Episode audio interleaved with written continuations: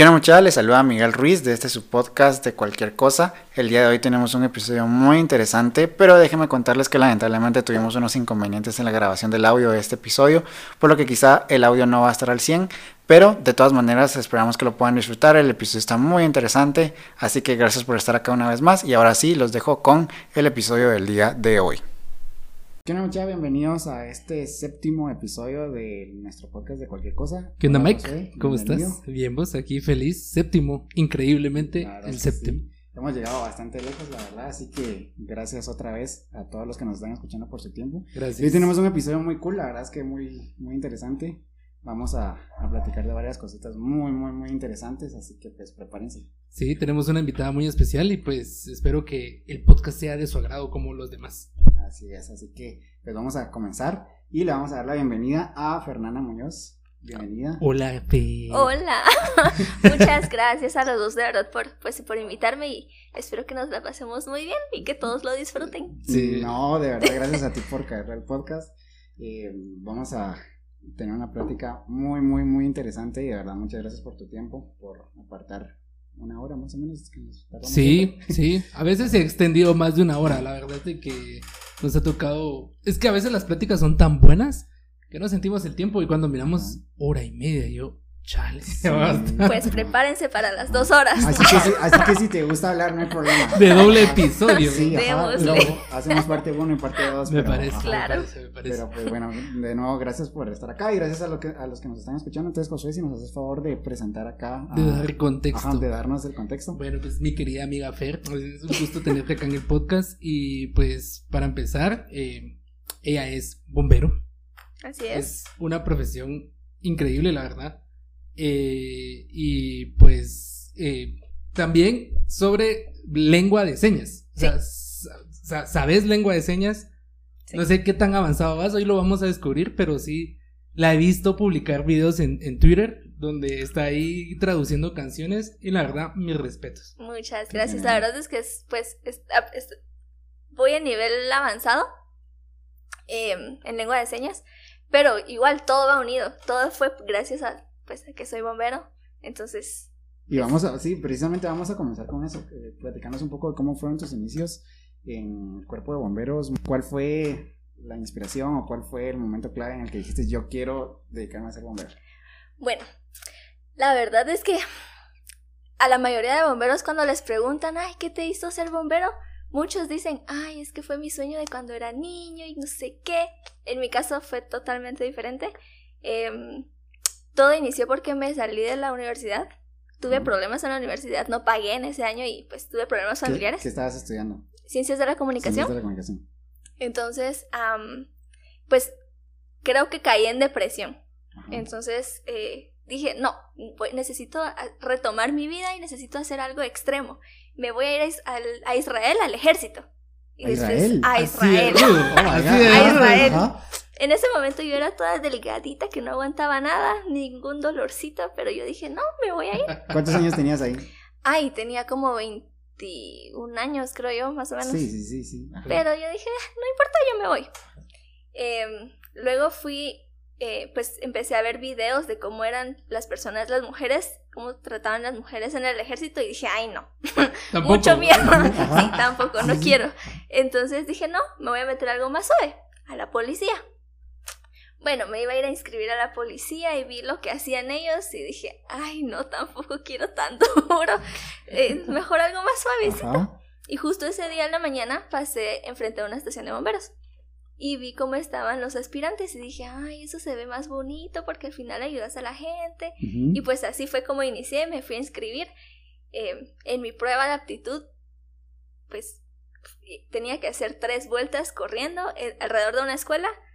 Las sufrí, de verdad que yo dije, ay, ¿Las no, terminaste? las terminé, pero terminé y mal, me quedé tirada en el suelo y dije, ay, no, no aguanto. Pero después me dijeron, mire, ganó. Y yo, ah, bueno, gracias. No creí que llegaría tan lejos. Ajá. Y yo, ay, Chale, sí. ajá. Y yo, ah, bueno, está bien, gracias. Y así fue como empecé en bomberos. Por eso es que, o sea, mientras todos dicen, ay, este es mi sueño cuando era pequeño. O sea, lo tuyo fue más random. Lo mío fue random Pero y rebelde. sabes que me estoy dando cuenta que o sea, de por sí ya tenías como una, una inclinación o que te llamaba la atención como un área en el cual pudieras servir a los demás, o sea, ejército, policía, luego bomberos. O sea, ¿crees que tu decisión, que por lo que me mencionas fue así como un poco por casualidad, eh, tú ya traías o te consideras una persona que ya traías esa vocación, pero tal vez no la habías descubierto? Sí, la verdad es que creo que eso lo fui descubriendo en los años. Porque, por ejemplo, en ese primer año yo dije, no, yo lo voy a hacer por rebelde. Porque en ese momento dejé de estudiar en la universidad, me encerré en mi casa, no salía para nada, eh, me alejé de mis amigos, o sea, fue horrible. Entonces dije, ay, me voy a entrar ahí por rebelde para demostrarle a todos que sí puedo. Fue un impulso. Fue un impulso, porque todos decían, ay, es que, mira, es que eso es muy delgadita, ¿cómo vas a aguantar a cargar una manguera, una persona? Mejor, dale pues, pero... Ahora levanta tres. Ahora te levanto cuatro. dos en cada brazo. Ajá. Entonces, también me ayudó que, pues creo que la gente no creía en mí. eh, y yo dije, ay, no, yo les voy a mostrar que sí puedo. El sentimiento de demostrar que sí se puede. Exacto. Entonces, pues ya con el tiempo, con las, ah, pues me gradué. Y yo llorando, y yo, a la gran lo pude hacer. Ni yo creía que lo iba a lograr. Eh, porque después de haber quedado tirada en el suelo, después de mis tres vueltas corriendo, que no hacía ejercicio para nada, lo logré. Y yo ay, llorando porque lo logré y me miran muy delgadita y todo ahí. ¿Y cuál, crees que fue la prueba más difícil después de correr? Eh, um, nos llevaron al, al basurero de la zona 3. Nos dijeron, miren, para graduarse ustedes tienen que entrar aquí.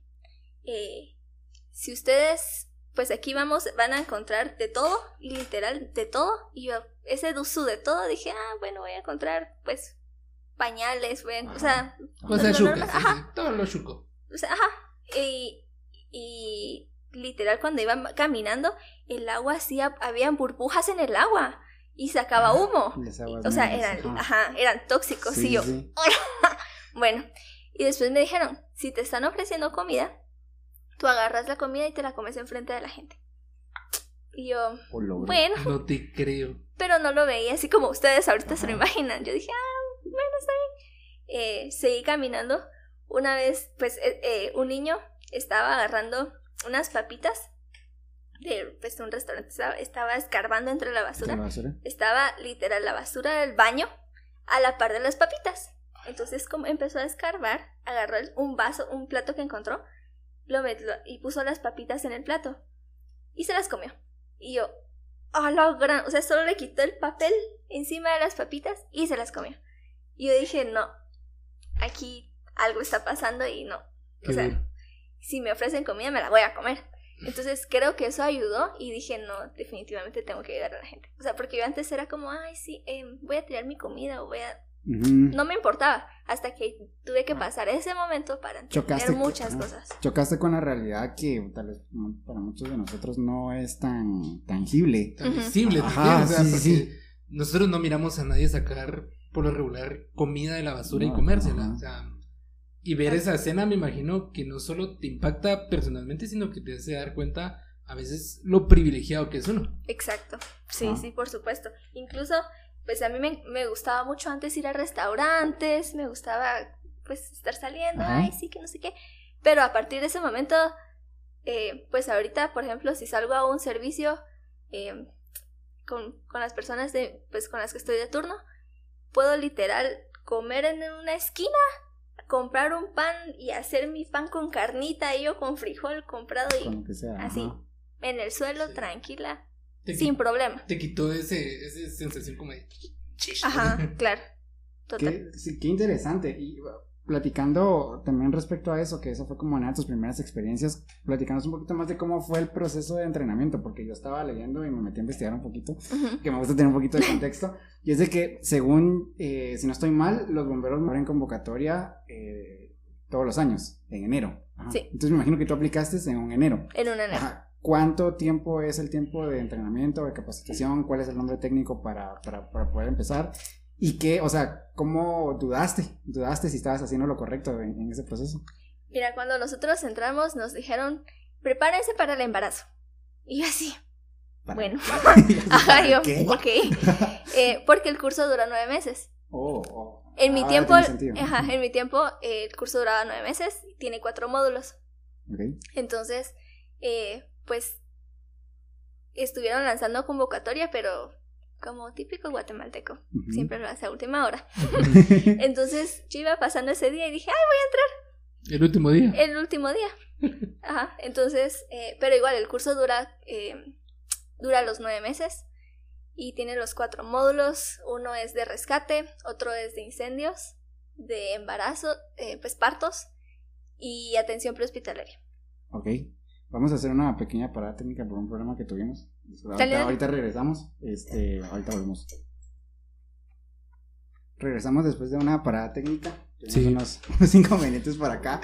Pero, pero bueno, continuamos. Nos estabas platicando de cómo fue el proceso de, de, de empezar, ¿verdad? En el cuerpo de bomberos, que te dijeron prepárese para el embarazo. Fueron nueve meses. No lo entendí hasta cuando me dio Ajá. contexto. Yo me quedé así en shock, así como. Ajá, correcto, fueron Sí. nueve meses y eh, la pregunta que nos, que nos había quedado pendiente es, en ese, en ese tiempo, en ese proceso de los nueve meses, tú dijiste, no, esto no es para mí. O sea, ¿cometí un error o tomaste la decisión y te fuiste? Ay, no, tomé la decisión porque con el tiempo me iban diciendo, es que sos muy delgadita, no vas a aguantar, mira, te voy a ayudar en esto. Y, y mis instructores me decían, no, déjela, ella puede, ella tiene que hacerlo sola. Y yo, ay, pero si no, o sea, dentro de mí así Ajá. como, ay, pero es que si no puedo.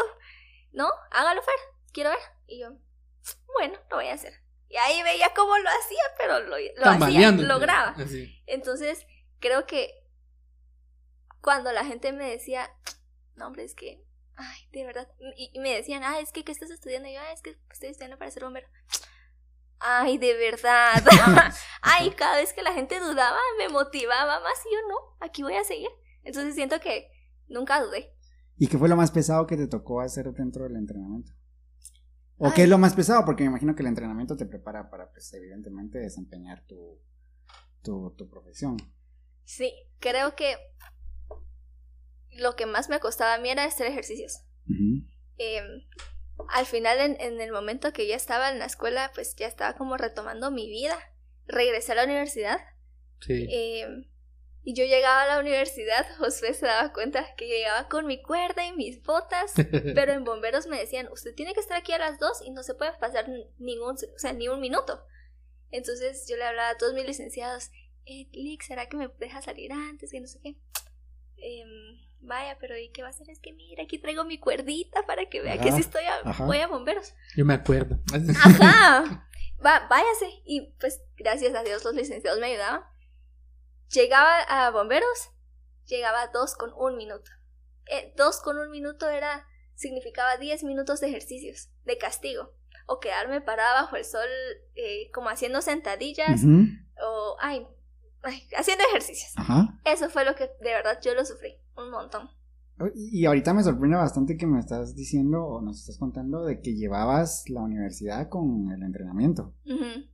Al- a mitad de año regresé a la universidad y dije, bueno, me va a costar un montón, pero ahí Le voy voy. a hacer ganas. Ahí le voy a hacer ganas, porque me costaba mucho que me dejaran, pues, mis licenciados todos los sábados, dejar, que yo saliera temprano, pero pues me apoyaron. Entonces sí logré sacar los dos al mismo tiempo.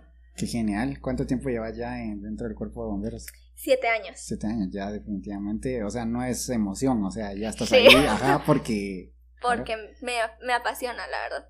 Me apasiona porque estoy siempre posi- o sea, yo sé que puede sonar como rudo, pero muchas veces estoy en el último momento de la gente. Y tal vez esas personas necesitan sacar algo, pedir perdón o, o algo. Entonces es cuando aprovecho y digo, no, miren, o sea, todo está bien. Y, y logran decir, bueno, sí, perdón. Piden perdón en ese momento y yo así, oh, logro, logro que saque, o sea, Ajá. pueden pedir perdón ya en sus últimos momentos. Eh, o también cuando la gente está como muy mal, en ese momento se reconcilian, pues tristemente pasan cosas duras para que la gente se reconcilie Sí, sí, sí. y he visto todo eso, entonces, pues ¿Cómo, bueno, la preguntaba así, ¿cómo fue tu primer impacto cuando viste algo así muy fuerte? O sea, me refiero a un accidente, ¿estabas preparada mentalmente o sabías o te preparan en, en- en el entrenamiento para ver cosas con, con mucha sangre o cosas así? O sea, ¿cómo fue tu primer impacto ya así, ya trabajando o ya estando ahí? en el momento? Para empezar, creo que, según yo, tenía miedos. Eh, y en el momento cuando la adrenalina te ayuda un montón. Eh, según yo, le tenía miedo a las alturas. Y pues ya estando arriba me di cuenta que no. Eh, ya no te queda de otra. ya, yo, ay, ya estoy arriba, pues bajo. Eh, en el entrenamiento nos ponen a ir a hacer turnos eh, pues con las personas que ya están fijos y como acompañantes y para que nosotros empecemos a ver a qué nos estamos metiendo, qué servicios tenemos que atender. Eh, pues mi primera vez fue un, un baleado en la limonada. Yo bajé y había un montón de gente y yo así, ay, ¿qué hago aquí? O sea, yo pues acá yo tenía todo el conocimiento, pero en ese momento dije, ay, ¿qué hago aquí? Pues me dijeron, bajar, hace esto, esto y esto y esto. Bajé, había mucha gente y yo, miren, quítense, quítense, quítense, porque necesito sacarlo. O sea, yo con una autoridad y la gente me hacía caso y yo, ay, Dios, perdón, perdón. Y pues entraba, eh, eh, entré con esta persona, estaba baleada. Nos la llevamos al hospital y en el momento que estábamos en la ambulancia, el tío lloraba en mi hombro. Y me decían, pero es que mire, él es una buena persona. Y yo así. "Em, bueno, entonces la persona que estaba conmigo se puso a atender a la persona que estaba baleada y yo al tío. Y el tío, no, mire, es que de verdad es una buena persona, en serio. Y yo, sí, o sea, ok, está bien, pero ahorita solo, pues apóyeme y, y si de verdad cree en Dios, apóyelo y ore por él, eh, pídale a Dios por él y pues que Dios guarde su corazón. Es que es lo que pasa, y me abraza. Y yo, ay, Dios mío, o sea, yo cuando una persona está llorando y me abraza, me bloqueo. Entonces me pasaron cosas así y, y yo así, ay Dios, bueno. Entonces me empezaron a pasar cosas así de, de, de duras. La verdad en ningún momento te preparan para eso. Eh, pues solo en el momento de adrenalina que bajas corriendo y que sí, jalas esto y esto. Pero ya cuando reaccionas es como, ay, Ya terminó todo. ajá. Wow. Y te quedas pensando, bueno, ¿y ahora qué habrá pasado con esa persona? Ajá. Eh, ¿Cómo estará su tío ahorita? Ay, te viene todo eso y... Nunca se sabe más de las personas. Nunca. Sí, pues. Sí, sí, porque su trabajo es atender la emergencia. Ajá.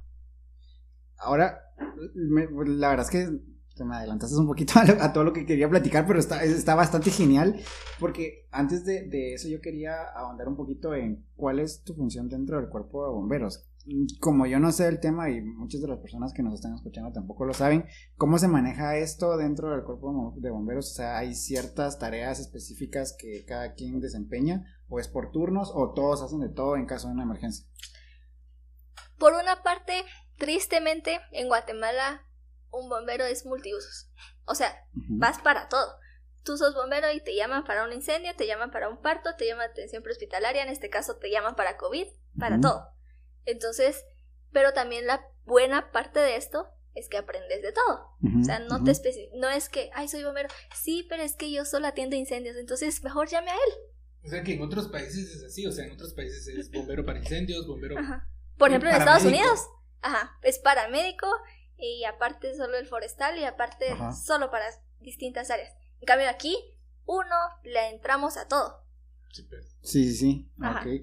¿Y cómo, cómo fue eh, ese, ese proceso de poder ir acoplando tu personalidad? Porque nos estabas comentando que sos un poquito tímida, Sí. pero yo creo que para poder ir a atender a una emergencia no puedes ser tímida. ¿Y ¿En qué Ujú. momento comenzaste a desarrollar ese carácter y cómo lograste separar tu carácter de tu vida personal con ya la, la profesional, que en este caso es para, para, para bomberos? O sea, ¿te costó o ya tenés como un switch en el cual me pongo el uniforme y vámonos? Ya es otra Fernanda. Yo creo, yo intento ser igual en todos lados. Eh, porque, por ejemplo, gracias a, o sea, la timidez es cuando estoy con demasiada gente, pero ya, ya siendo bombero, aunque haya mucha gente, eh, pues ya es como, ¿no? Reaccionar. tú- ahorita tú sos la autoridad. O sea, gracias a Dios en una parte el, el uniforme me da autoridad y pues sí. si la gente se dice, no, yo quiero meterme a ayudar, es como, no, señora, yo me tengo que meter y usted, o sea, también tengo que guardar la vida de las otras personas. sí, sí.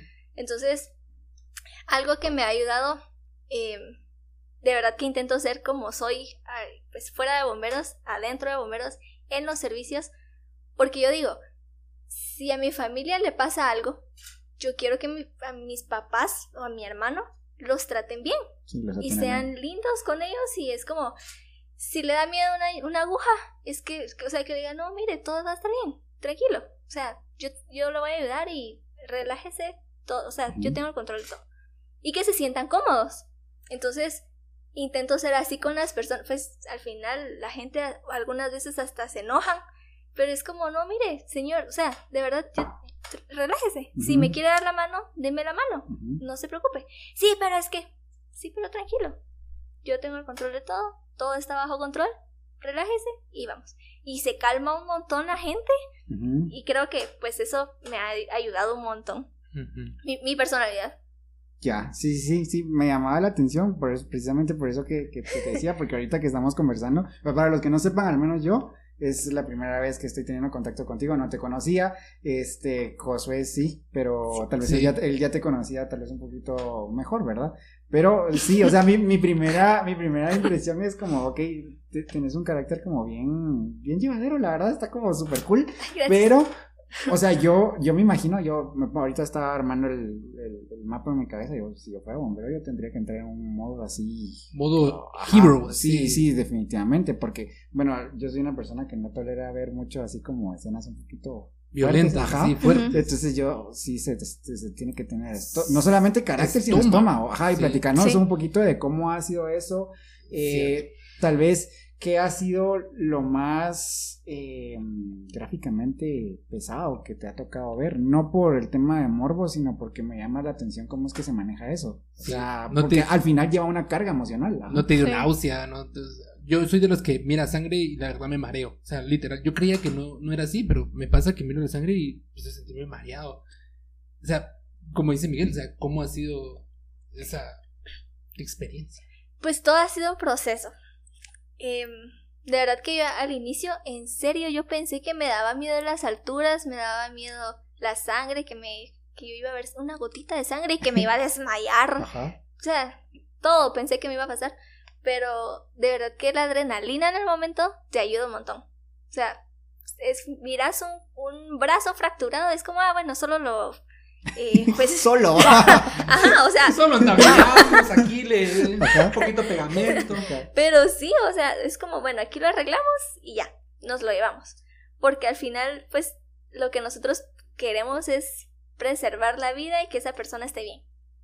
Eh, sí me ha tocado ver cosas muy duras y pues nosotros normalmente, como pues todos los bomberos y bomberos, y en este caso médicos también, necesitamos ir con un psicólogo.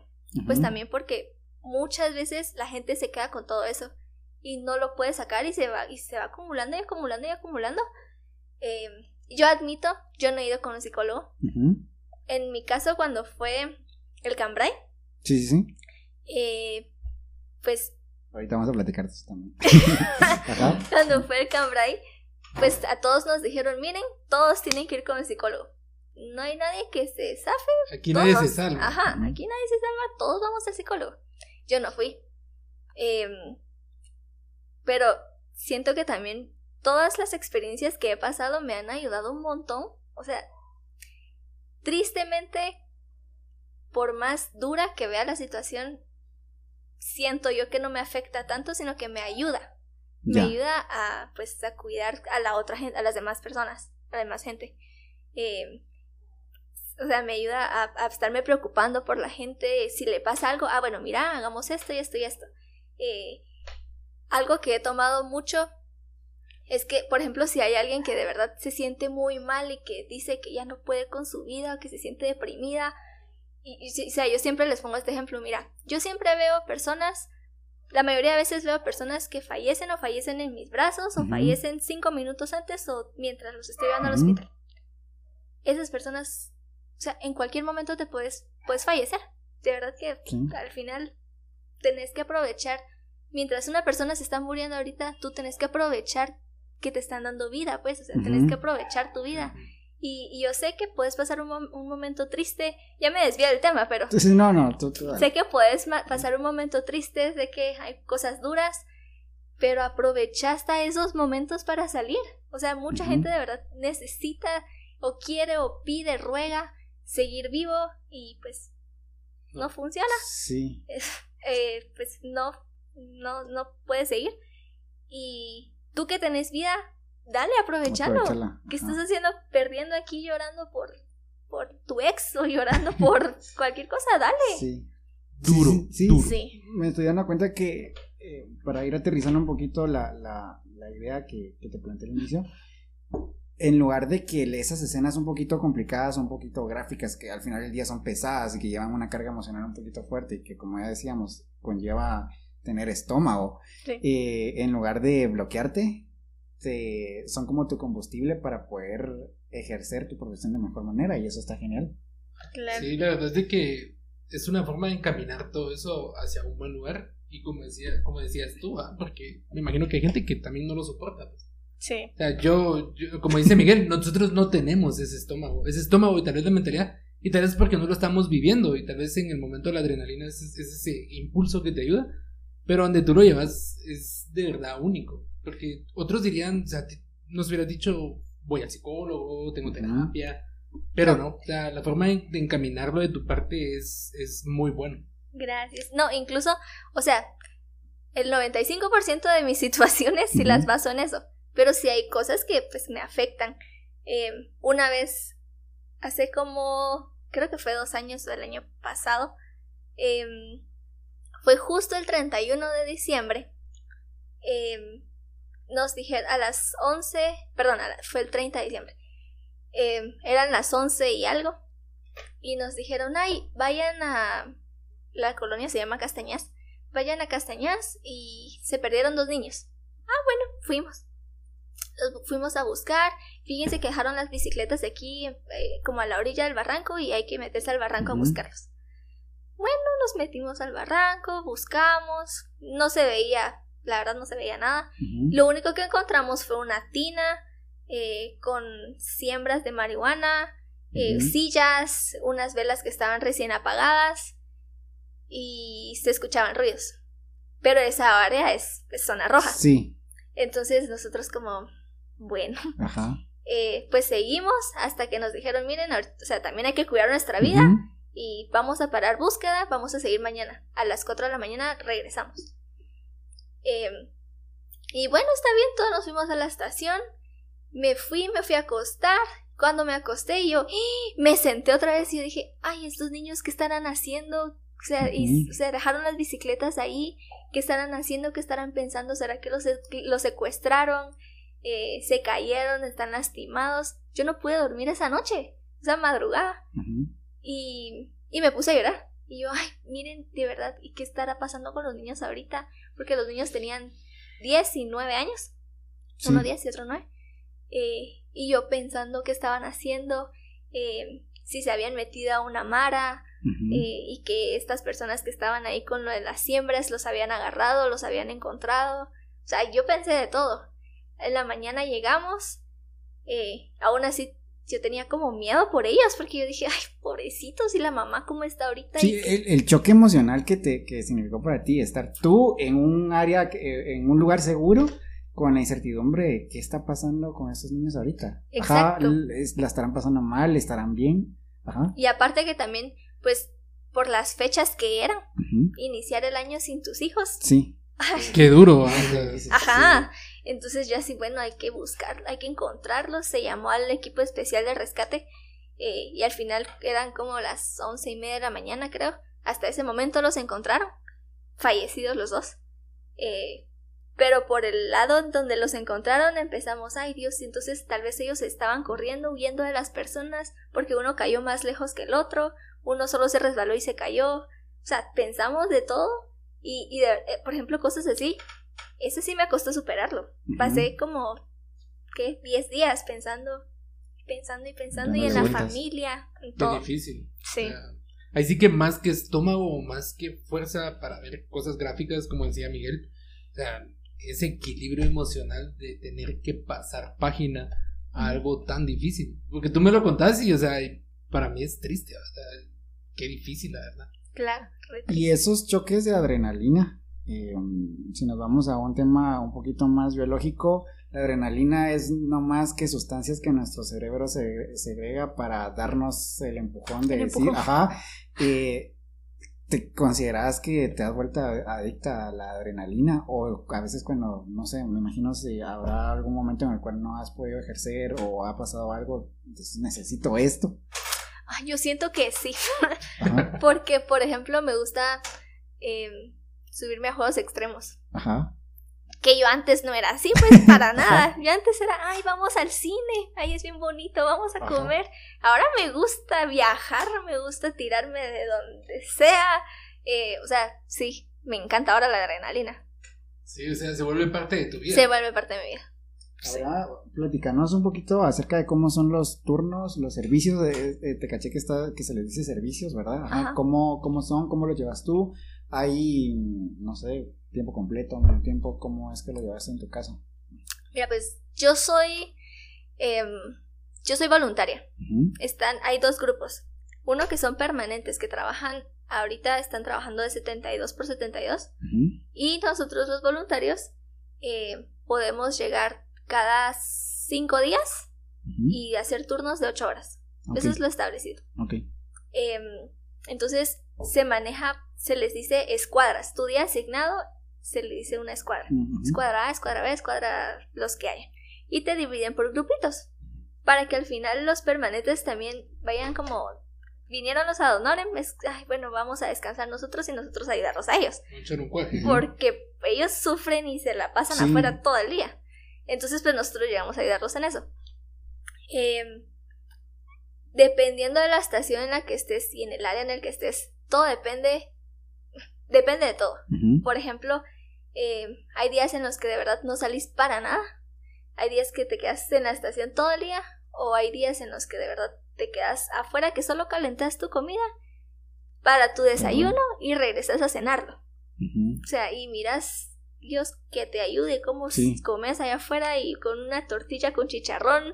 Una maruchan. Una maruchan. pues no, porque no hay agua caliente en la calle.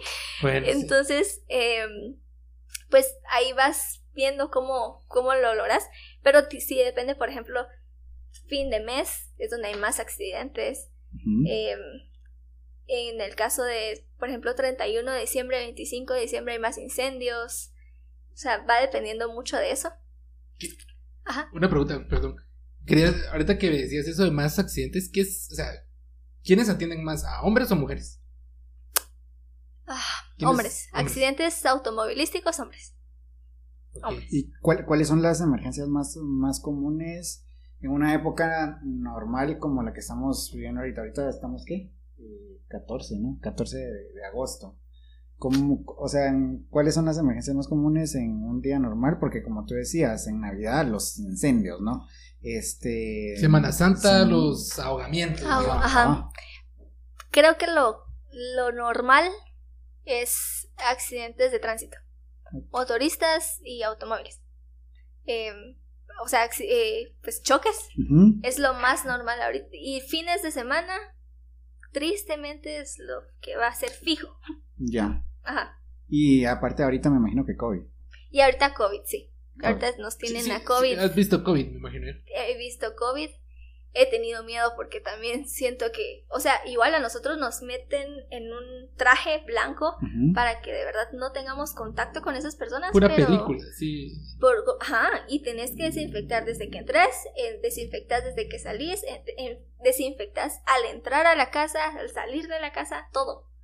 Precisamente eso era algo a lo que quería ir aterrizando ahorita también, y es cómo los agarró la pandemia, o sea, definitivamente por sorpresa, definitivamente fue algo que nadie se esperaba, pero ¿cómo fue eh, esa experiencia para ti? En decir, ok, eh, o algo que sí eh, tenía en la cabeza por preguntarte es, ¿en algún momento atendieron un caso de COVID y no sabían que era COVID cuando esto estaba empezando? Sí, al principio, como todo el, todos se alarmaron, nos dijeron, miren, ustedes ya no lleguen. y nosotros como, ay, ¿por qué ya no vamos a ir a, a turnos? O sea, pero al final era como para cuidarnos a nosotros y no hacerlo más grande que nosotros saliéramos afectados. Eh, sí, también nosotros teníamos un, un protocolo con una fiebre o con una vez que tosieras, era llamar al, al, al médico de la institución y decirle, ay, fíjese que es un posible, un sospechoso. Ah, bueno, todo lo tratábamos como COVID. COVID. Cualquier síntoma sea pequeño que COVID, sea, una- cualquier cosa es Una fiebre de muelas era Ajá. COVID. todo. Y también había gente que nos mentía. Y le digo, mire, fíjese que eh, tiene, usted tuvo contacto, tuvo esto, tuvo esto. No, no, no, no. Ah, bueno. Y ya cuando llegamos al hospital, ah, es que fíjese que he tenido fiebre tres días. Híjole, Ajá, entonces, híjole. Pero pues, sí. sí tenía COVID. Y pues no sé, Sí, pues. Me pero imagino nos que aislaban. Les tocó gente que era sugestionada. Yo soy, yo me sugestioné mucho al inicio de la pandemia. Yo me duele la garganta. ¿Será Sí. que tengo COVID. No les tocó atender gente así que era muy sugestionada. Sí, sí, sí. Y, y por eso todo lo tratábamos como solo con, ay, es que me duele la garganta. Ah, bueno, sospechoso. Todo es COVID hasta que se Todo, demuestre lo contrario. exacto. Sí. Qué, qué- Claro. qué interesante. Vamos a hacer una pequeña parada técnica y ahorita regresamos. En unos minutos. Regresando después de esta parada técnica, Welcome. vamos a, vamos a ir aterrizando un poquito el tema de lo que es tu faceta de bombero, que si bien está súper cool, tengo entendido de que también hay otra, otra faceta por ahí que, que nos vas a contar. Sin embargo, eh, para ir terminando lo que es el, el tema de, de COVID, ¿cómo está ahorita? ¿Ya lo manejan bien? ¿Los protocolos ya están bien establecidos? ¿Recibieron instrucciones quizá de algún ente internacional para saber manejar esto? Porque pues, al principio nadie Sí. sabía nada. Claro. Este, ¿Cómo fue ese proceso? Gracias a Dios, de verdad que estoy orgullosísima de mi, pues, de mi institución, porque siento que es una, una, una institución muy organizada. Y de verdad que desde el primer momento fue, bueno, hagamos este protocolo. Entonces todo es protocolo. O sea, para entrar a la estación, solo para ir a tocar el timbre y preguntar algo, todo es protocolo. Eh, entonces, pues, sí lo supimos abordar bien desde el primer momento. Eh, al final, pues sí, todos estábamos como, ay, pero ¿y si pasa esto, qué hacemos? O ¿y esto, qué hacemos? Pero en todo nos hacíamos, nos hacían reuniones, bueno, miren, esto, esto se hace así, esto se va a trabajar así. Cada variante que iba teniendo con el, conforme el paso del tiempo, nos iban diciendo, miren, ahora en este caso se va a tratar así, así, así, así. Qué interesante. ¿Y Ajá. te contagiaste de, de, de No. COVID? ¿No? Ay, no, gracias a Dios, no. Qué alegre. Y, Sí. No, y la verdad es de que sí, yo estaba diciendo que me dijeras que no para hacer un llamado también a la conciencia de que muchas veces no es tanto el hecho de no estar expuesto al, al, al virus, sino la responsabilidad, social ajá, que eso conlleva. Lleva las medidas como son, me imagino. Claro, o sea, por ejemplo, a veces creo que me molesta mucho que las personas te hablan y se quita la mascarilla para escucharte. Y es como, ¿por qué te quitas la mascarilla Escucha para con los oídos, señor. Ajá. Y por ejemplo, yo a donde sea que vaya, en donde sea que esté, de verdad, intento ser responsable y pues si entro a una casa me, de- que, me dejo la mascarilla, porque al final la gente no sabe con quién estuve yo y yo no sé con quién estuvo la gente, entonces pues también por respeto a la otra persona tengo que estar con la mascarilla puesta. Correcto. Sí, correcto. Y, y no pueden decir, ah, es que lo que pasa es que no sé cómo. Porque, pues en mi caso, cuando he ido a turno, ando, pues me protejo hasta los pies. Y gracias a Dios aquí ya pasamos un año y no me he contagiado. Entonces, no es pretexto de, ay, si es que estoy con mucha gente. que no-". O sea, si te cuidas y te proteges Sí. y sos responsable y respetas a la gente, vas Sí. a salir. Yo, yo algo que manejo mucho y es como tratar y evitar las aglomeraciones en lo que Claro. se pueda. O sea, aquello de le miro gente y me voy. Sí, sí, sí. Sí, es que, o sea, sí. La verdad es que muchas veces es como si estás acostumbrado a estar saliendo, es triste quedarte en tu casa. A veces. O sea, inicias pensando eso. Pero hay tantas cosas que se hacen en la casa. Sí. O sea, Yo soy team casa. Tienen Ah. que quedarse en casa. No me gusta salir. sí, o sea, sí. Y de verdad que aprendes también, por otro lado, a apreciar ciertas cosas y apreciar estar con tu familia. eh, pero también, o sea, así como estás apreciando estar con tu familia, también tienes que respetar al... Yo lo veo más como responsabilidad, respeto. Eh, si estás con alguien más, si estás con la familia de alguien más, usa la mascarilla y para qué te la estás quitando. Yo sé que puedes conocer a esa persona y puede ser tu mejor amigo, pero déjatela, o sea, la gente no sabe con quién estuviste y con quién estaba ellos, Sí. estaban ellos. Entonces, y puedes tener síntom- síntomas y después, ay, tengo COVID. Bien. Ajá. Así que por favor, sigamos siendo responsables. De hecho, hoy en la mañana revisé que vamos por los más de 40 mil casos activos. Wow. Está.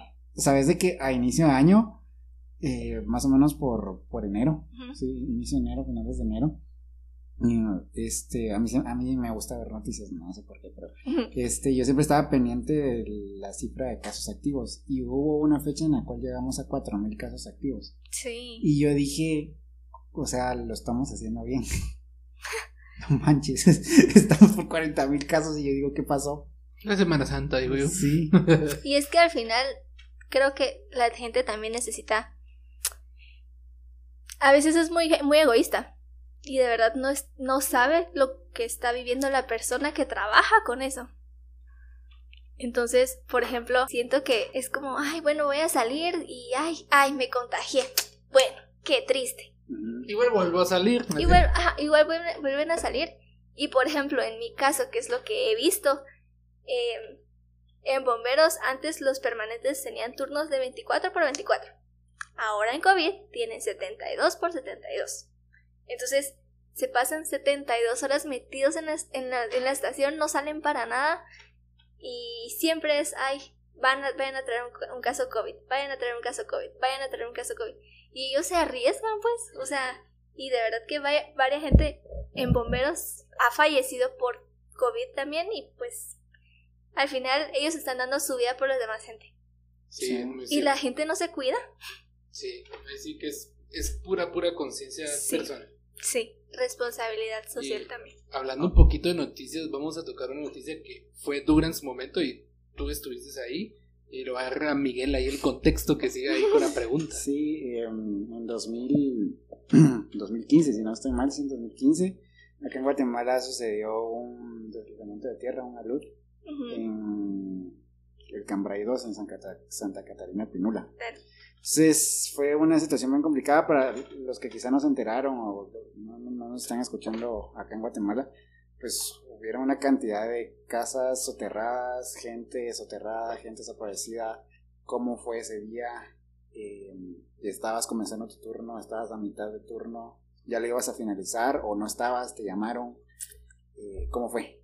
Yo me acuerdo perfectamente bien, no me acuerdo si fue ese o el siguiente día, el día del niño. Sí, sí, sí, sí, sí, me recuerdo. Em, fue esa noche, yo estaba hablando con una persona, o sea, estaba hablando con una persona de otra estación. Pero esa noche estaba haciendo tareas. Y me dice, pero este mi amigo sí estaba, eh, pues, de turno. Y me dice, ay, espérame, te hablo después porque me mandaron a un rescate. Ah, bueno, dale. Entonces yo esperando que me hablara cuando regresara porque yo seguía haciendo tareas. Eh, y nunca me llamó. Y yo como, ah, bueno, se, se quedó dormido. Me dejó en visto. Ajá, sí, me dejó en visto. Al día siguiente, yo iba a mi trabajo y solo me llamó y me dice, ay, mira, es que nos regresaron a la estación en la noche, pero yo como tengo que ir a trabajar, eh, sé que hubo algo grande, pero estoy súper cansado y me voy para mi casa ahorita. Y yo, ah, bueno, está bien, tranquilo. O sea, él se fue como, no sé a qué hora se fue a su casa, pero habló tranquilo, pero sí dijo que había sido algo fuerte el rescate. Y yo, ah, bueno, llegué a mi trabajo, y yo, hola, buenos días, ¿cómo están? "¡Eh! ¿Cómo estás? Y yo, bien, gracias. Ay, es que con las noticias, y yo, ¿Qué ah, noticias? ajá, y yo, ah, ¿Qué pasó? ¿De qué me perdí? pero ni siquiera pregunté qué pasó. Y seguí. Y me dice, mira, vas a ir. Y yo, ¿a dónde? No has visto las noticias, ¿verdad? Y yo, no, ¿qué pasó? Y voy viendo las noticias, el gran agujero, y yo, "Y". vi mi teléfono, un montón de mensajes, se convoca el personal a la estación, que no sé qué, que no sé qué, eh, tenemos que ir a ayudar. Y yo, ¿será que fue tan fuerte? Ajá. Y yo después le dije, mira, de poner, encender la televisión, quiero ver si de verdad Querías ver la magnitud de. Ajá, de verdad es muy grande. Porque mandaban fotos y se veía chiquito. Y yo dije, "Ah, encender la televisión, quiero ver. Y sí, voy viendo el gran. O sea, todo, el- todo lo que Se pasó. desprendió la mitad de una montaña. Exacto. Y yo, De un cerro. Sí, sí, de un Ajá. cerro. ajá. y yo así, ay, bueno. Entonces empecé a ver mi, mi chat y así como, bueno. Eh, y empezaron, sí, que llego aquí, que yo voy a llegar allá, que hagamos esto y esto y esto, y se va a hacer esto y esto y esto. Y bueno, eh, luego fue ese día, creo que ese día o el, el siguiente día estaba yo en la universidad y seguían, mira, vas a venir. Y yo, ay, pero tan grande, o sea, según yo iba a ser solo ese día, vas a venir. Y yo, ah, Yo creo No. que te pregunté. ajá. Y, al, creo que fue viernes. El jue el sábado me dijeron, bueno, el sábado saliendo de la U para la estación. Y fui a la estación y mi- mis botitas. O sea, yo de verdad no me no captaba la magnitud de la situación. Cuando llegamos ahí, vi literal casi todo el cuerpo de bomberos de Guatemala, todos los cuerpos de bomberos de Guatemala, estaban divididos por grupos y dije, ay no, sí fue algo grande. Eh, nos, guiaban por grupitos para ir entrando y turnando porque al final el comandante de incidentes es el que te va diciendo, bueno, va a, entrar, va a entrar este, tú sos encargado de esto y esto y esto, para tener todo un orden y no que todos entren a como quieran, sino todo, mantiene, todo se mantiene en orden. Entonces, de este lado va a trabajar el cuerpo de bomberos municipales, el cuerpo de bomberos departamentales, voluntarios, los topos, Cruz Roja, y así. Cuando iban diciendo así, yo dije, ay, sí, fue algo grande. Em, hasta mandaron a llamar a los aspirantes que estaban en ese año, eh, porque se necesitaba gente, ayuda de, también de ellos. Entonces yo dije, bueno, ya estoy lista, voy a entrar. Cuando voy entrando, eh, literal, está, cuando yo entré ya habían máquinas y estaban sacando, de verdad que sacaban los cuerpos como que fuera, ¿qué? Eh, Papitas, ¿no? Ajá, lo Una sacaban, exacto, y yo así como, que, o sea, porque y me dio mucho miedo. Pero después me llamó este mi amigo con el que estaba hablando y me dice, fíjate que eh, no aparece eh, Wendy, Wendy creo que se llama. Y yo como, bueno, pero es que ella vive en el, en el Cambrai. Y yo, "Ah, la gran. Y él estaba saliendo con ella. Y yo, bueno, eh, es pues, y así como, bueno, ¿y estás bien? Eh, sí, pero voy a ir. Entonces su estación es la que primero tenía que llegar al lugar, porque es la más cerca que estaba. Entonces llegó y de ahí cuando empezó a... eh, todos supieron que ella vivía ahí, empezaron todos alarmados a buscarla a ella primero. O sea, con, en cualquier lugar, lugar que empezaras, fijo, ibas a encontrar gente. Fijo. Pero igual nosotros también era como, bueno, vamos a buscar también en, la- en el área donde ella vivía. Sí. Eh, y empezamos a buscar, pues ellos empezaron a buscar y a buscar y a buscar y a buscar, no la encontraron. Día siguiente, bueno, vamos otra vez, a buscar, a buscar, a buscar. Eh, Sacaron más cuerpos y seguían y no la encontraron. Luego encontraron su botiquín. Y cuando encontraron su botiquín, sí, se murió ella y se murió su hermana. Y las dos estaban en nuestra, est- están en bomberos. Eso aparte fue como un cargo extra, pues emocional fuerte Sí. para la gente de esa estación porque es la que estaba trabajando con ellos. Entonces, em, pues ese fue el primer trauma, encontrar a una persona de nosotros ahí. Sí, es que es muy diferente ir a atender una emergencia de alguien que no conoces, con quien no tenés ningún vínculo emocional. Claro. Ajá, y de hecho yo creo que, eh, un- no sé si en, en- ahorita regresamos al tema, Ajá, pero sí. no sé si en bomberos eh, se maneja esta de igual manera, pero si no estoy mal, creo que en médicos, un médico no puede atender a un familiar, Claro, nosotros tampoco, tampoco, ¿verdad? Nosotros tampoco. Por ejemplo, eh, ya nos me pasó una vez que yo estaba con una amiga y esta mi amiga conocía a la persona. Entonces la sacamos y no, tú no la atendes porque vas a querer hacer de todo y Sí. por querer ayudar Se vas a hacer mal el protocolo. Entonces no. Eh, y pues por Es- eso no lo hacemos. Es algo así, bueno, no sé, mi analogía me lleva a pensar de que cuando alguien quiere rescatar a alguien que se está ahogando, por regular, no debe ser la persona que esté más cerca, porque me imagino que el shock emocional no es así como...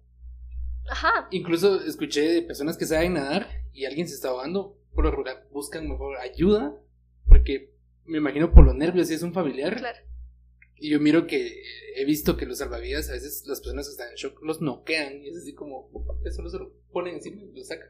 Ajá, y o sea, imagino que es el shock, el impacto de que es alguien muy cercano. y por querer ayudar, también la vas a Sí, se arruinar. puede cometer algún, algún error, pero seguimos platicando de cómo fue to- toda esa experiencia de, de Cambrai, te interrumpí, perdón. no, no tengas pena. Eh, pues al final estábamos con, pues todos, hasta las personas que no la conocían, todos estaban como, a la gran se murió alguien de, de nosotros. Eh, bueno, las, el tema es que las, lo sacaron, nos encontraron y seguíamos nosotros en los grupitos. Yo llegué a ver, em, de verdad que mientras entrabas, o sea, pensabas en todos los escenarios posibles, en lo que podrían estar haciendo, en lo que no podrían estar haciendo. Por ejemplo, en esta chica que, que falleció de, de bomberos, eh, me acuerdo que dijeron que ella se había quedado en la casa, pero que alguien había llamado a la otra hermana y la hermana salió. Entonces la hermana se salvó. Y todos así como, a la Dani, ¿por qué ella no se fue también? eh, también una máquina dijo, ay, aquí hay un cuerpo. Y bueno, fuimos a ver. Estaba el, un bebé, estaba como en posición fetal. Encima del bebé estaba la mamá como en posición fetal, protegiendo al bebé encima el papá protegiendo a la mamá y al bebé. O sea, estaban así los tres, literal en paquetito. Y así fue como fallecieron abajo de una mesa. O sea, ay, de verdad que miras, o sea, nosotros vemos demasiados casos. Yo incluso dije, ay, hay una, un tronco. Y cuando, o sea, lo vi de lejos. Cuando me acerqué, era una persona. E-, era la, la pierna de una persona fracturada, o sea, era el hueso. Y yo así, ay, no es un tronco, es una persona. Bueno, miren, aquí hay una persona, hay que sacarla. O sea, me veías tantas cosas y... perdón que te interrumpa, pero es que estoy así como... Pero, ¿rescataron a alguien con vida? No. No. No, a nadie. Porque ya habían pasado... Ay, no sé. Porque creo que eso duró... No me acuerdo la verdad cuántos días fue sí, este, fueron, fueron semanas. Sí. Fueron semanas. Este, y si no estoy mal, creo yo que son 72 horas las cruciales para poder este, encontrar gente con vida todavía. Sí, incluso este mi amigo cuando bajó el, esa noche dijo, es que fíjate que escuchábamos gente que estaba gritando y pidiendo ayuda, pero no veíamos nada. O sea, con la, porque nosotros siempre encargamos lámparas, linternas la buscábamos y buscábamos y había gente gritando y no, no sabíamos dónde estaban. O sea, y mientras vas escuchando esas historias, te quedas como, a la gran, o sea, pudiste haber ayudado y, pero por no ver o por cualquier otra cosa, no pudiste sacar a una persona. Es que realmente el contexto es muy fuerte. Es, una, es una comunidad entera soterrada, se fue el alumbrado público. No, qué complicado, la verdad. Sí. ¿Cuánto tiempo estuviste en la escena? Ay, yo solo fui dos días, porque no aguanté. O sea... ¿No aguantaste físicamente el cansancio o la carga emocional? La carga emocional, no la aguanté. ¿Es lo más duro que te ha tocado vivir dentro del cuerpo de bomberos? Mm, no, sí he vivido situaciones similares. Eh, pero, por ejemplo, en ese caso, porque aparte llegaba mucha gente. Y, y yo dije, no, mejor me voy a ir a la estación y voy a ayudar en otra cosa. Y ahí me di cuenta también que la gente cuando dice, bueno, ayudemos, ayuda.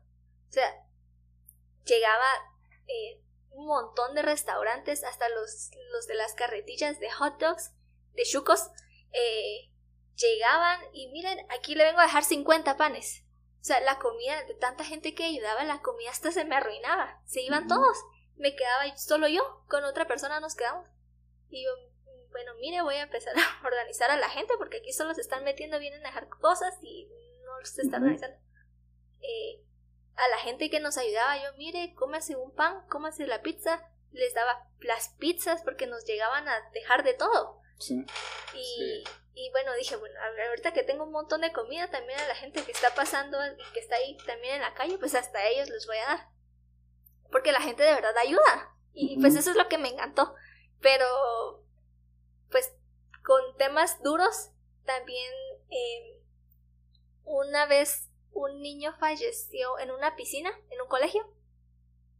Em, nos llamaron a nuestra estación para ir a sacarlo de la piscina. Porque dijeron, ay, es que se había perdido un niño en el Liceo Javier. Sí, me lo imaginé. Ajá. Entonces, em, pues, pero yo no sé nadar. Y yo dije, no, yo no me voy a ir porque no.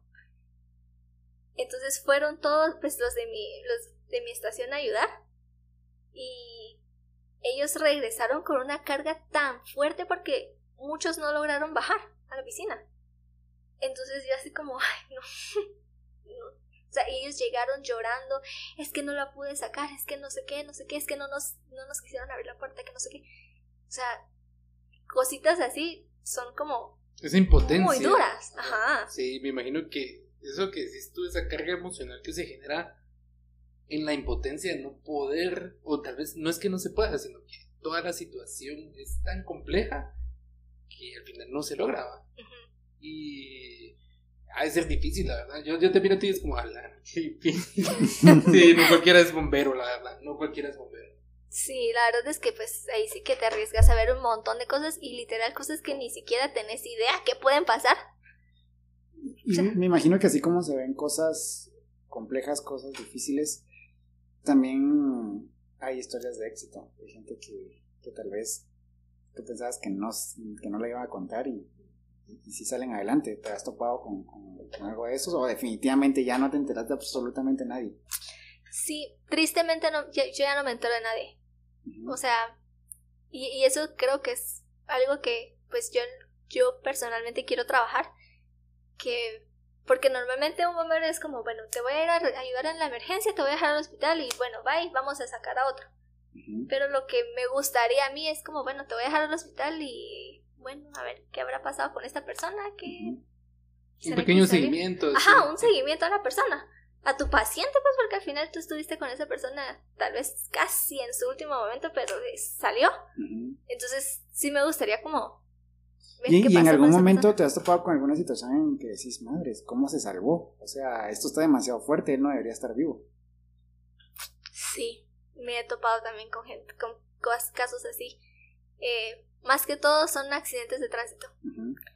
eh, porque yo sé que en ciertas ocasiones de verdad aburre estar diciendo, sí, pero si bebés no manejes, sí, pero no uses el teléfono mientras, o sea, de verdad que tanto estar tirando el mensaje sí aburre. Sí, pero es necesario pero por favor, sí, no. Exacto, pero sean congruentes, por favor, si van a, a beber no manejen. Exacto, o sea, hasta de verdad que no ve, no miras de verdad cómo termina una persona, no vas a entender. O sea, uh -huh tristemente nosotros eso es lo que miramos en todos los permanentes, que es lo que miran todos los días. Eh, diario. exacto, es lo, o sea, y, y, y, aún así hay mucha gente que sí sabe y sí dice, ay, ay, sí tuvo un accidente grave. Bueno, y al día siguiente pues no le importa y sigue bebiendo. Y de verdad no, no se imagina en parte de bomberos cómo nos puede costar tal vez y con todo el equipo de que llegamos aún así y tal vez que también lo tomamos nosotros como es nuestra responsabilidad sacar a esa persona. Uh -huh. Y la gente es, es, como, ay, sí, voy a beber, pero sí aguanto manejar. O sea, estoy tomando, pero sí aguanto manejar. Y es como, no, mucha, o sea, reaccionen. Sí. Sí, creo que hay que tener un poquito de congruencia en eso y si alguien, alguien nos está escuchando, por favor, no lo hagan. Sí. Creo que más que una responsabilidad para con nosotros mismos, o sea, por valorar nuestra vida, es valorar la vida de los demás. Exacto. Y si, por lo, y si no la valoran, por lo menos respétenla. Porque claro. Pues, no, no está cool. Y valorar sí. también a tu familia. También. Porque, por ejemplo, a nosotros, pues nos toca, llegamos y tal vez la persona esté fallecida y de verdad que la peor persona que podemos atender es la familia. O sea, decirle a la familia, miren, no lo logró. O sea, lo intentamos, ay, no. Ni te salen las palabras. Yo cuando sí. me ha tocado, no puedo decirlo, solo hago un gesto así de... Sí, intenté. A mí me tocó ver un caso raro. Eh, hace muchos años fui de vacaciones a Monterrico, hace muchos, muchos años fui de vacaciones a Monterrico y vi, o sea, vi como una persona se ahogó. O sea, literal estaba a la orilla del mar, de la, de la playa, y no podían sacar dentro de cuatro salvavidas. Y lo intentaban, y lo intentaban, y la persona no salía. Yo vi cuando lo llevaron a, a, a la orilla y lo intentaron reanimar, intentaban, la, el, el, el, cuerpo en sí pues, sacaba todo lo que tenía dentro, uh -huh. y no, o sea, y nosotros así, la verdad, si algo tengo yo, es que no me gusta llegar a ver con morbo. Claro. Guardé mucho mi distancia, porque dije yo no quiero ser de estorbo, pues porque uh -huh. hay gente que se está intentando salvar la vida a alguien. Y guardé mi distancia y miraba eso. O sea, y solo vi que de verdad lo intentó, ese hombre que lo intentó dar reanimación y, y, respiración boca a boca. Y nada, llegó un momento en que tuvo que decir, ya no. Sí. Y nosotros presenciamos con unos amigos el momento en que llegó la mamá. De verdad, o sea, yo no estaba ahí, o sea, y terminé llorando. Por eso yo digo yo, qué duro. O sea, terminé llorando y no era, ni siquiera lo conocía ni nada, pero la reacción fue muy fuerte. Y me imagino yo la persona que lo intentó, o sea, que de verdad lo intentó reanimar durante, ¿qué? 15 minutos. Sí, y es súper cansado, 15 minutos es demasiado. Y, y también, por ejemplo, cuando la gente, pues, logra salir de esto viva, eh, la familia se echa la culpa y dice, no, es que eso fue mi culpa. Y es como, no, no fue su culpa, o sea, a la mamá o al papá. O sea, mire, no fue su culpa, de verdad. No, pero es que lo que pasa es que él manejó porque así, pero es que no sé, es, fue mi culpa. Y la, o sea, en este caso los papás se echan la culpa por ver al hijo o a la hija literal mal a punto de morir. O sea, y la gente no analizan eso, no analizan sus papás. Y hablando con, con tema de, de, la familia, ¿cómo lleva tu familia el hecho que tú seas bombero? Porque, pues, no sé, si yo tuviera un familiar que es bombero, es así como rayos, también lleva su peligro. Sí, al principio solo era como, ay, sí, dale, qué bueno. De plano, a los mes ya va a decir que no o algo así. Ajá, pero también les daba mucho miedo. Porque decían, ay, bueno, ahí tenés cuidado con esto. Eh, ay, no, y esto tenés cuidado. Eh, eran mis papás. Eh, pues al final era como, bueno, está bien, no decidió ser bombero, ok, lo acepto, pero también que tenga cuidado. mi hermano dijo, ah, sí, qué bonito, bueno, me voy a meter yo también. Mi hermano es bombero ¿Ah, ahora. Se me ah, graduó un año después que me gradué. o sea que familia de bomberos. Entonces, ajá, pues mi hermano le encantó y también está ahí metido y él es feliz ahí. Qué genial, qué genial. Y, por último, también, este, ya llevando este mismo tema de, los peligros que conlleva ser, ser bombero, acá en Guatemala una constante es, la, es el, crimen. me imagino que muchas veces han atendido a personas que las han lastimado con arma de fuego, con arma blanca, por crimen. ¿Cómo se llevan ustedes con los grupos delictivos? lo respetan o cuando llegan ya no hay nada o si corren peligro de que de repente van a tratar de, de, rescatar a una persona y, no, o sea, no lo hagan porque si no les hacemos daño a ustedes. Alarán, me encantó tu pregunta. Hay de todo. Em, cuando, digo, eh, pues que mi uniforme me da autoridad, es en ese caso. El que me encanta es la autoridad. Qué genial muchas veces, pues, lo respetan, muchas veces no. Em, nos han pasado cosas como, por ejemplo, uno, está la, la, banda de los pepitos y la banda de los frijolitos. Entonces, entre esas dos maras se odian, pues ya saben cómo es las situaciones de las maras. Y la banda de pepitos le disparó a los de las Frijolitos. y los de frijolitos al, al, de los pepitos. Entonces al final quedaron uno y uno fallecido. O bueno, uno y uno herido. Nos llaman bomberos. Llegamos al lugar. Entonces llegamos, en ese caso nos piden dos ambulancias para sacar al, al, de, cada uno. Pero muchas veces es como eh, los de los pepitos, mira, porque se está llevando los al frijolito. O sea, no, aquí. Sí, pero es que también hay que llevar, no, a este. Es como, basta, bueno, pues vamos a llevar solo a este. Y cuando llega la otra ambulancia, mira este, no, no se lo lleven. Si se lo llevan, ahorita aquí se quedan. O sea, de verdad que nosotros al final sí corremos peligro en situaciones así. Eh, nosotros no podemos bajar, en casos así no podemos bajarnos y decir, bueno, somos bomberos, vamos a atender. O sea, ahí es, bueno, agarras, suena feo, pero es por nuestro bien también, eh, bajamos, empaquetamos casi y subimos y nos vamos con lo que tengamos. Eh, si esa persona tenía, no sé, por ejemplo, tenía la par su arma, es como, ay, va, ahí que se quede y nos vamos así. Aunque esa persona quiera intentar agarrarla, que se quede ahí y nos vamos. Porque, por ejemplo, en una vez que nos pasó así, em, nos dijeron, mira, ¿por qué se lo están llevando? Y empezaron a pegar a la ambulancia. Y, nosotros como, ah, la verdad, yo dije, ay, yo no voy a salir de aquí. No, eh, venga, venga. Y nos querían bajar y que sacáramos a otro y que no sé qué. Y empezaron a pegar a la ambulancia y nosotros, ay, sí, sí, no sé qué, no sé qué, lo metimos y nos fuimos. Y así, es como nosotros también logramos salir. Eh, también hay muchas veces en que sí nos respetan eh, y nos dice, porque por ejemplo mi estación está en una atiende área roja. Entonces, eh, hasta ellos nos dicen, no, mire, no te metas con ella porque es, es bombero y viene a sacar a mi familia. Entonces, alejate y me pones gente aquí y gente aquí para que no se metan con ella. Entonces es como, ah, gracias.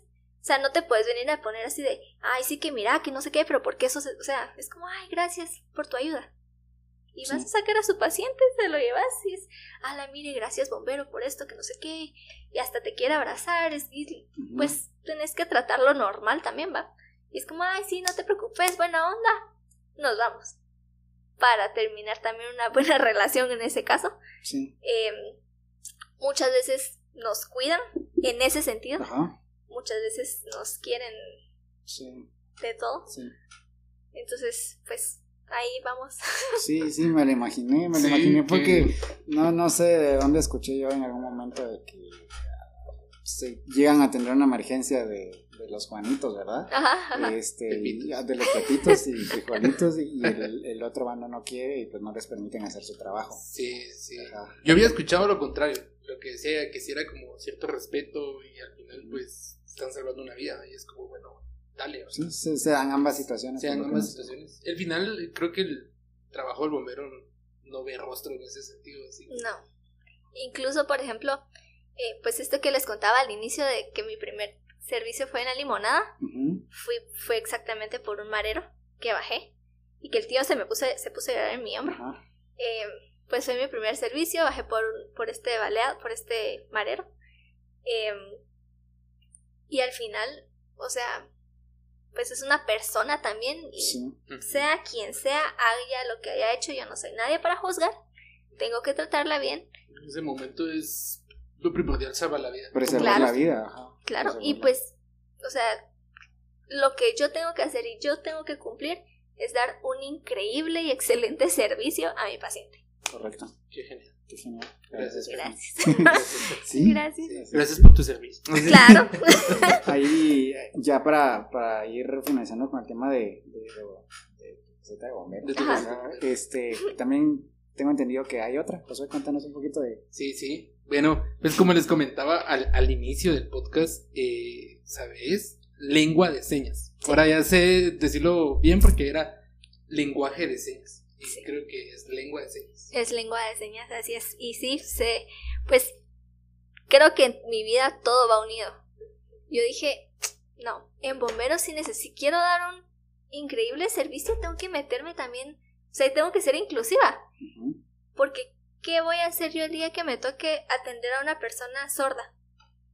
O sea, como ni siquiera sé decir hola o te puedo ayudar o, o aquí que me, la persona que es una persona, la persona, el paciente que sea, pues que tenga discapacidad, aquí que me ponga a escribir, ay, mire, ¿qué es lo que siente? Escríbemelo, escríbamelo.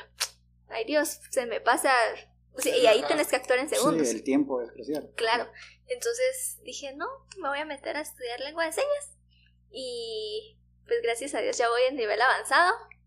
Em, y, y me encanta, o sea, a mí me encanta ir a supermercados y decir, ay, hola, y, o sea, enseñas así de, hola, ¿cómo está?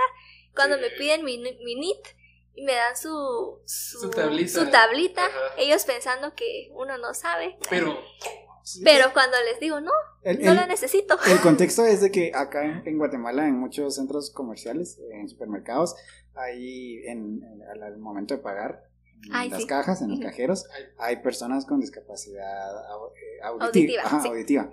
Entonces, a mí me parece una buena iniciativa de que les estén dando la oportunidad de poder trabajar y, no me había puesto a pensar en el hecho de que se pueden topar con personas como tú que, tienen la facilidad de comunicarse. Yo, creo que te escribí incluso por ese tema de que quería aprender un poco porque me pasó en un, supermercado que la persona igual me, pasó la tablita para que pusiera mi, mi, mi NIT y pues con señas que uno cree entender. Ajá, ajá. Y pues a ellos, me imagino que para ellos es difícil porque pues, o sea, Sí. literalmente no se pueden comunicar. Y me quedó esa espinita, así como, no, no sé qué decir. Me metí a investigar y aprendí, creo que, bueno, lo único que sé es decir hola. Pero ya sabes algo. Ajá, sé decir hola Yo no y sé decir hola. me quedó, me quedó así como, tengo que te escribí porque eh, decía al inicio que traducí canciones completas en lengua de señas. Sí. Pero créeme que con solo que sepas sola, de verdad, solo con esa seña, o sea, le cambias el día a esa persona. Les- Por, yo por me- favor, dígame cómo se dice hola. Así. ok. Lo malo en Guatemala es que tenés una seña, la mayoría de veces, en Totonicapán es un hola distinto, en Retaluleu es un, un hola distinto, eh, y así. Entonces no es universal. Pero en Ok. general es así. Ah, Ok. Ajá. Pero, o sea, sí. Pues Lo vamos a repetir. es hola. Ah, yo, para los que no nos están Viendo. viendo, Vamos a hacer el, vamos es- a hacer el hola, vamos a hacer el hola. o sí. sea, yo creo que ya para ese entonces nos van a poder encontrar en, en Instagram, por favor. Hola. hola. Hola, ¿cómo estás? Y esa es la seña. Por favor, ya tenemos Instagram. Instagram, vayan a seguirnos, ahí van a encontrar el, el clip de cómo, Síganos. de, de- de cómo es que se saluda en, En lengua de Lengua de señas. señas. Ajá. Así que vayan a seguirnos por ahí si lo quieren ver. Este, ¿cómo es eso de traducir canciones a lengua de señas? Es interpretar canciones Ajá.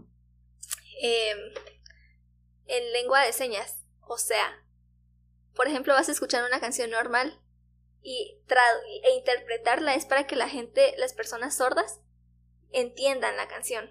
Y de verdad, literal, en ese tema de interpretar canciones es vas actuando, vas expresándote, o sea, tenés que ser muy expresivo al interpretar una canción Ok. para que ellos lo sientan, Ok. para que sientan y vivan la canción. Qué interesante. Sí. Perdón si dije traducir, pero es interpretar. Sí, es Perdón, interpretar. Perdón, no sabíamos. Ahí Es sí que- interpretar. Es cuando uno no sabe algo y es como, ah. Pero es que precisamente No, no, esa es la, la, la, la, la premisa, ¿no? Para, estamos para aprender. Estamos Eh, aprendiendo. ajá. Sí, porque yo, yo lastimosamente creía que las personas con, deficiencia auditiva Ajá. les decían sordomudas o mudos. O sea, y tal vez uno crece en ese contexto. Y la verdad es que uno, o por lo menos en mi caso, no es con afán de ofender, pero si uno nunca conoce la forma correcta, ¿cómo les decís? O sea, o cómo ah, les decís equivocadamente a una persona muda, Claro, y es persona con discapacidad auditiva persona con discapacidad auditiva o persona sorda. o personas. Ok. Porque incluso, eh, pues no puedes como definir, ah, es una persona, eh, es así como tú dices, sordomuda, porque hay muchas personas que de verdad no escuchan, que nacieron sin escuchar, pero sí aprendieron a hablar. Wow. Entonces, es como, La O sea- pregunta es, eh, ¿todas las personas con discapacidad auditiva aprenden el lenguaje de señas o hay un grupo que sí que hacen aprender le- perdón, lengua de señas? que yo tengo entendido, todas saben hablar eh, en lengua de señas, Todas. todas. Porque es su manera de Pues sí, comunicarse. es el único medio por el cual se pueden comunicar. Es- Aparte de la escritura, pero como tú dices, no es tan eficiente en algunas situaciones. Ajá, En algunas situaciones ni siquiera debe ser viable, o sea, no, no es posible. Yo, Claro. me, yo me pongo a pensar a la hora de, de- de estudiar lo difícil que ha de ser pues, no entender o, o- vas a un colegio normal aquí en Guatemala y pues, las maestras no saben lengua de señas. O sea, qué difícil y tampoco es como que hayan, que te digo, mil colegios que den clases en lengua de señas. Y de verdad que, por ejemplo, yo hasta que me metí a estudiar lengua de señas, me di cuenta de que de verdad hay una cantidad enorme de personas que, pues, personas con discapacidad auditiva. O sea, ustedes normalmente, normalmente ven personas que, em, que, que tal vez no terminaron eh, de estudiar en la universidad o que, o sea, cositas así, pero no se dan cuenta de verdad de la cantidad que hay de personas que no, de, de la comunidad eh, con discapacidad auditiva que existe en Guatemala. Entonces, eh, porque nosotros los miramos como, o sea, al final son personas normales, pues, y hasta Sí. que les hablas, te das cuenta y dices, ah, ok. Sí. Yo me he dado cuenta en supermercados, no sé si podemos decir los nombres de los supermercados o... o... No sé, nadie nos Supermercados. está patrocinando. Nos están patrocinando. Ajá. Supermercados. Pero si nos quieren patrocinar. Sí, pues si nos quieres patrocinar, la próxima decimos el nombre. Pero sí he visto varios, varios supermercados de aquí en Guatemala. Tú me estabas contando de que se está abriendo la oportunidad en varios supermercados de una misma línea o marca que están dando trabajo. Sí, creo que es gracias a que las instituciones que ayudan a las personas pues con discapacidad eh, de verdad se están esforzando en, en que la gente sea inclusiva. Sí, precisamente eso era algo que te iba a preguntar que, que me surgía de la duda ahorita. ¿Cómo miras tú la, la escena de o el contexto para las personas con discapacidad auditiva acá en Guatemala? Definitivamente, comparada con otros países, estamos mal. Sí, sí, O sí. sea, estamos muy completo. mal, pero en cuestión de oportunidades, en cuestión de inclusión, ¿cómo lo miras tú? Siento que hasta ahorita la gente está de verdad siendo pues iniciando como con la tendencia de ser inclusivo. Porque eh, también, así como por ejemplo en este mi caso de que voy a supermercados y veo gente con discapacidad, por ejemplo cuando vas en- a la caja a pagar y una un- me vi un caso, una señora dijo, ay minites no sé qué, no sé qué, no sé qué, y la persona solo le dio la pizarra para que se lo escribiera. Ay Dios, ¿cómo no, cómo no va a escuchar? Mire, mire. Y así como, ay Dios mío, esta señora, ¿qué está haciendo? Tengo ganas de ser abusivo. Ajá, o sea, al final todavía la gente le cuesta mucho todavía, Sí, no. pero es al final por la ignorancia. no está desarrollada esa, esa conciencia de, de, de decir, o sea, de pensar en que quizá, quizá hay personas que no tienen las mismas capacidades que nosotros. Y creo que ahí definitivamente es donde muchas veces cerramos, porque nosotros pensamos que todos son, son- somos iguales en cuestión de oportunidades, no solamente sociales, sino de nuestro cuerpo. Entonces creo que sí tendríamos que tomar un poquito más de conciencia en, en- en eso. Me confronta bastante porque yo no sé nada al respecto. No, y, y al final, de verdad que por lo menos con de aprender a decir hola, adiós, eh, qué bueno verte o buen día, de verdad, miren, porque lo he visto y porque una persona también eh, cajera de un supermercado me dijo gracias por estar aprendiendo, aprendiendo lengua de señas. O sea, de verdad, pues en ese tiempo teníamos mascarilla, ¿verdad? Pero también la sonrisa se le, y la, su felicidad se le notaba hasta en los ojos. Y de verdad me agradeció tanto. Yo como, no, o sea, yo quiero ser parte de... de. Sí, no sí, sí, es sí, yo, creo que no tendrían nada que agradecer. Ajá, Claro. Absolutamente, eso creo que es parte también de nuestra responsabilidad social.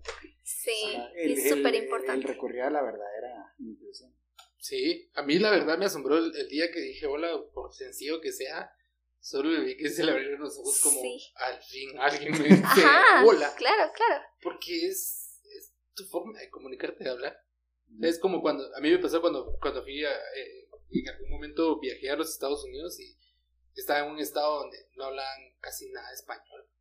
Y alguien me habló en español y fue como, ay, al fin alguien en español.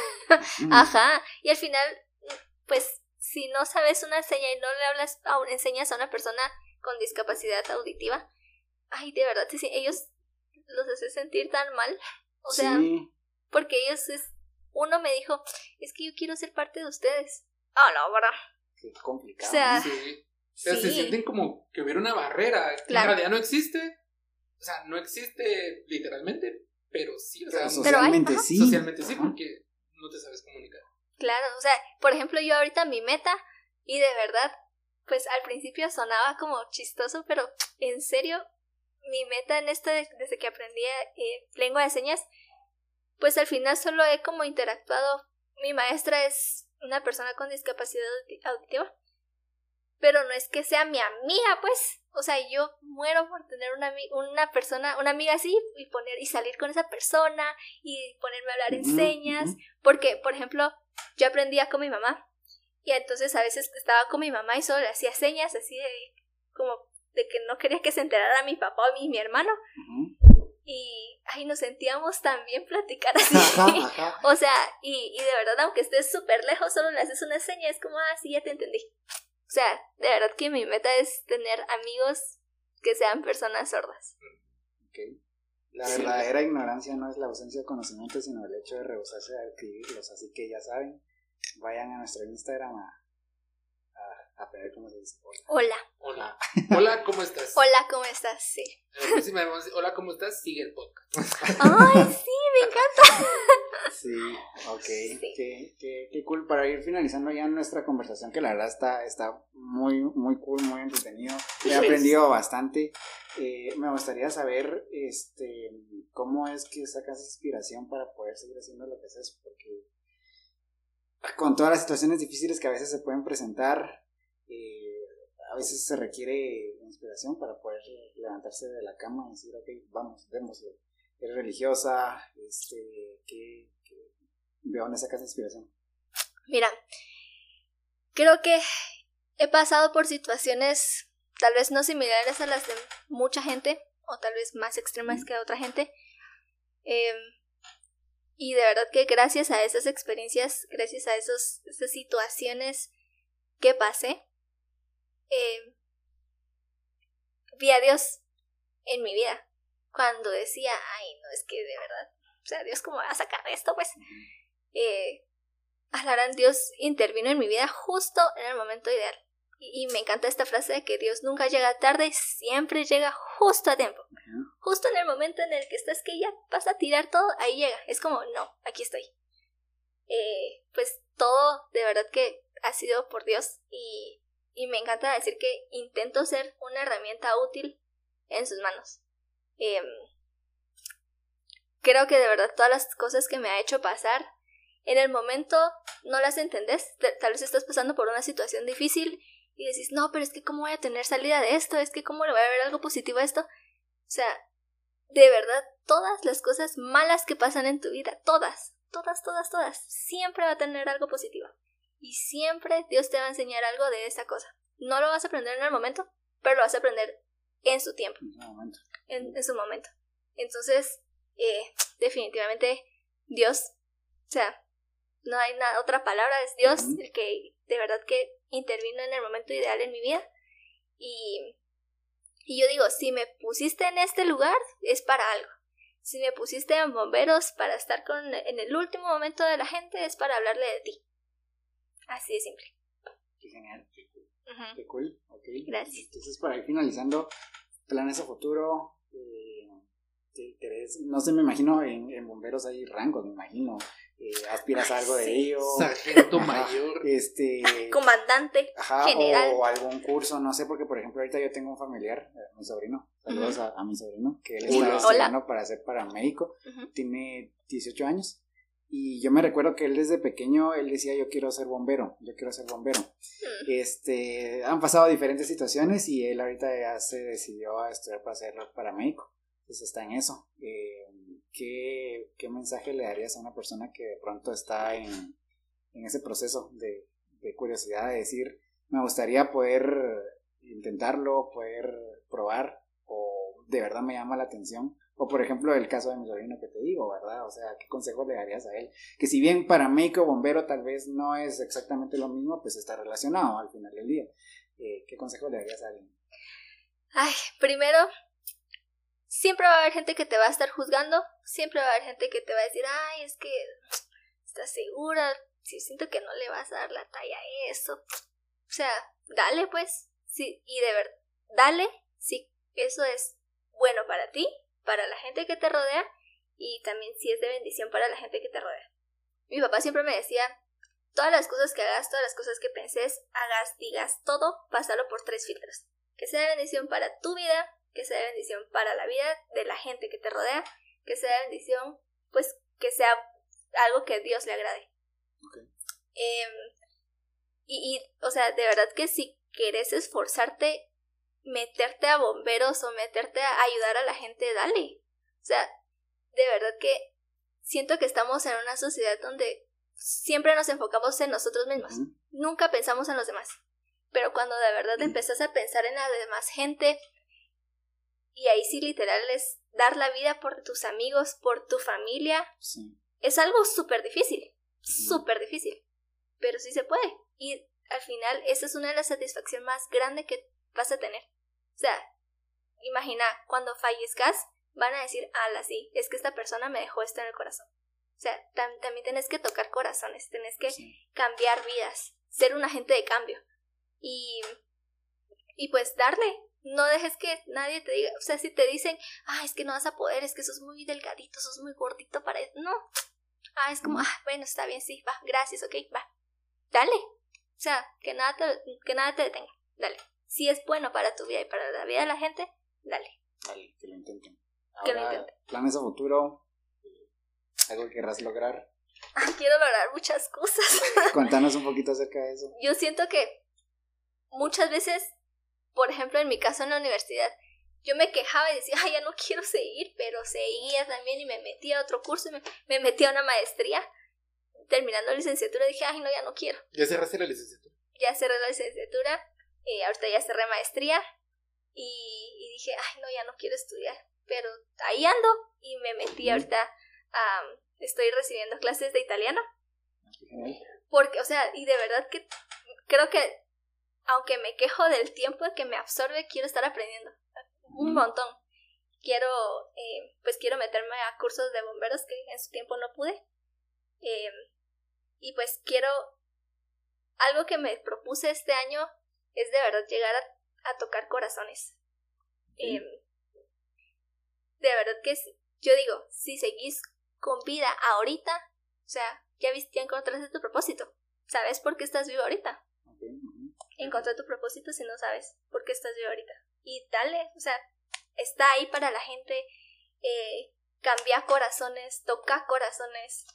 Y, y pues esa es como mi meta ahorita. Tal vez no es como algo físico, Sí, algo sí, sí, material. Eh, pero sí es ser como... Un amigo me dijo que tengo que ser... que él, pues él me dijo, mira, es que tenés que ser incondicional. Y eso es lo que quiero ser yo para la gente. O sea, quiero intentar ser incondicional. La cosa más difícil que te vas a to- que con la que te vas a topar es con tu familia. Ser incondicional para tu familia. Que siento que tu familia es lo más grave. Pero es lo que más tenés que tocar ahorita. Ok. Pues de verdad, Qué gustazo, qué gustazo Sí. el poder platicar. Gracias, Una conversación muy, muy, muy interesante. Te Gracias. deseamos nada más que lo mejor. Sí. Este, gracias, gracias por el servicio que le has entregado a Guatemala. Sí, Gracias. Ajá, este, Tan excelente bombero. definitivamente. Y es gracias. bombero, no bombera. Ajá. Bombero, es bombero. Ajá. Entonces, no, de verdad te deseamos nada más que lo mejor. Qué gustoso conocerte, qué gusto que nos, pueda- que nos puedes acompañar. Gracias. Claro. De repente más adelante armamos una segunda parte para, para Siempre. platicar. Ajá. Creo que siempre va a haber una segunda parte Sí, para todos. Sí, para todos. Claro. Este, y de verdad, gracias por tu tiempo. De nuevo, Sí. gracias por el servicio que le has prestado a Guatemala. Y sigue adelante. Muchas gracias. Gracias, por tu amiga. tiempo. Gracias de verdad a los dos y pues a las personas que nos escuchan.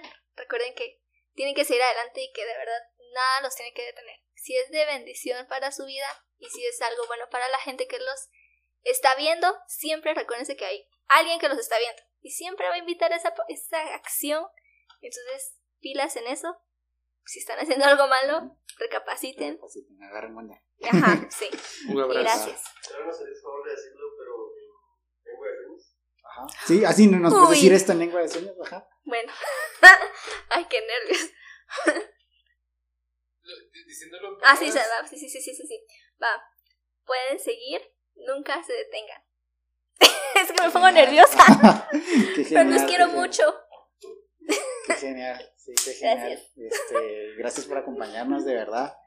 Eh, sí, y este, ya para irnos despidiendo, eh, gracias. gracias. Gracias por el tiempo, gracias a las personas que nos escucharon. Ya tenemos Sí. Instagram, nos pueden ir a seguir. Sí, El primer episodio que estamos grabando ya con Instagram es este. Sí. Entonces, Hay nuevos, hay episodios anteriores. Igual vamos a vamos, a estar posteándolos. vamos a tratar de, de ponernos al día por ahí. Así que pues ya nos pueden ir a seguir. ¿Cuál es el usuario? Es exactamente. Tenemos el usuario aquí. Aquí lo tenemos. Ok, el usuario es arroba dcc.gt. Eh, Son las DCC. iniciales de, ajá, son las iniciales del, del nombre del podcast. De cualquier cosa. Ajá, entonces dcc.gt en Instagram. Este, está la misma portada que aparece acá en el, En el podcast. En el podcast, en, ajá. en Spotify. en Spotify. Es- estamos trabajando para poder llegar a más plataformas, Deezer. Apple ajá, Podcast. Ajá, entonces pues ahí vamos poco a poco. Sí. Así que pues, ¿no? De nuevo, gracias. Gracias, Fer. Ajá, Gracias. Fernanda, y, y, pues gracias a las personas que nos escucharon. Si no han escuchado los podcasts anteriores, los episodios anteriores, vayan a escucharlos. Muy buenos. Si es primera vez que nos escuchan, gracias por su tiempo. No sé cuánto tiempo llevamos, pero de verdad, gracias. Gracias y pues, de verdad, gracias a ti nuevamente por el tiempo y nos vemos. vemos en el siguiente episodio de cualquier cosa. Y nos vemos. Bye. Bye. Bye.